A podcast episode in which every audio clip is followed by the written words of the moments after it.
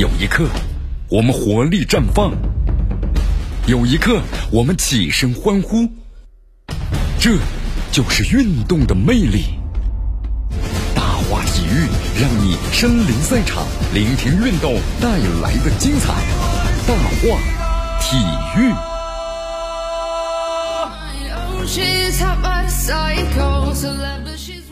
好，我们来关注一下昨天哈，咱们中超联赛这个比赛呢继续进行的这个战果到底怎么样？还有博安队呢是两连败了，昨天和海港队的比赛的话呢是三比一啊。哎呀，国安队呢打进一个球，但是海港队打进了三个球啊。那么大连的零比一负于了河北。那我们来关注一下比赛的这个详细的情况。你看国安队这个开局今年的话好像很糟糕，有点儿。你看第二轮的话呢。北京国安队迎来了上海海港队，九十分钟比赛较量，海港队平均的这个开场的四分钟，呃，洛佩斯梅开二度，包括的吕文君的锦上添花，三比拿下了国安啊。为国安进球的是这个比埃拉。你看开局两连败，看来这个北京国安队现在日子不太好过呀。其实，在这个赛前的，公布首发名单的时候，大家猜测重新回到首发的于大宝到底什么位置？那么从开场的站位来看呀。国安队二十二号还是安排在的中后卫，他和于洋呢，包括金文哉组成了三中卫。但是比赛一开场才四十五秒钟，上海海港队就抓住了北京国安队的失误，那么就你看，就就就打进了一个球。哈，三分钟之后的话呀，你看当时又打进了一个球，二比零了。国安队是在两球差距开始比赛的呀，十分钟以后国安队才似乎呢有点缓过神来了。但是国安队好像这种的三中卫的体系啊，球员们踢的都不太适应，整个感觉就是踢得非常的这个混乱。后来有这个西班牙人呢，啊打进一球，国安队追回一球。那么在之后的话，国安队呢虽然组织了一场有效的进攻，但是呢有有威胁的进攻，但是好像一直没有走出阴影啊。那么最终结果呢，你看啊，三比一输给了对方。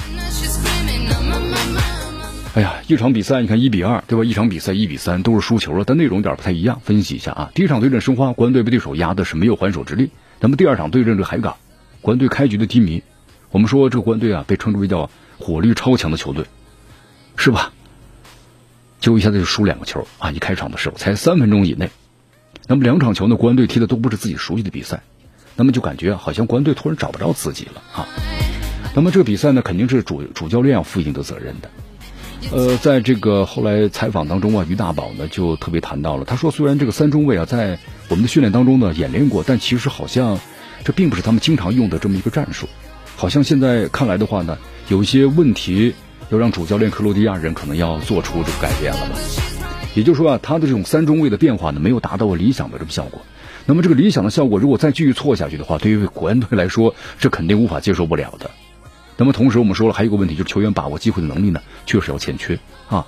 你看这个两位锋线人物巴坎布和张玉宁发挥都不太理想，尤其是这个远离赛场多个月的这个民民主刚果人，尽管咱媒体公开，包括呢赛后热身赛打的还是不错，但是明显呢这个巴坎布还没找到这么一个节奏。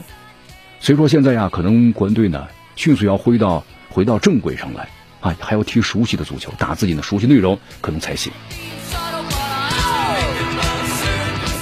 好，同时在中超第二轮另外一场比赛中，大连人对阵河北队啊，马尔康命中点球，最终河北队呢一比零是战胜了大连人。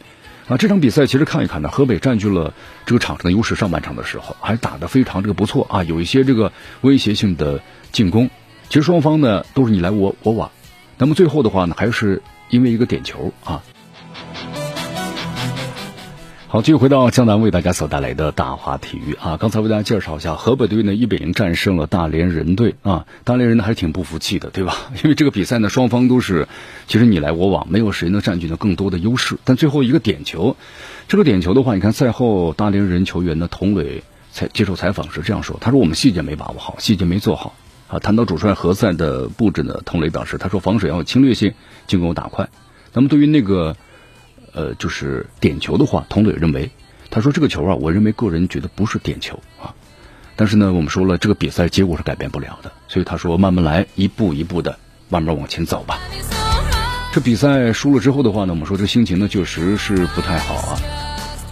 那么在赛后呢，河北队的队员呢，这马尔康接受采访啊，马尔康总结说啊，比赛呢不是特别容易，两支球队做了很充分的准备，很开心我们呃赢下了比赛。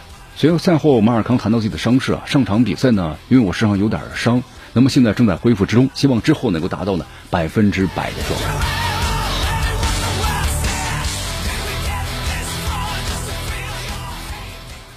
好，所以说你看现在中超联赛呢，我们进行到现在的话呢，也有一些这个问题，有些球队啊在不断的调整之中，啊，特别是像这个广州广州队，对吧？广州队的话呢，好像也没有在往年那种霸气了。那么现在呢，咱们这个在积分榜上啊，上海海港队的里卡多呃，这个洛佩斯啊，现在排在第一位，是打进了四个球。那么积分榜呢，我们说山东泰山呢是积六分，排在了第一位啊，是在这个 A 组。那么 B 组的话呢？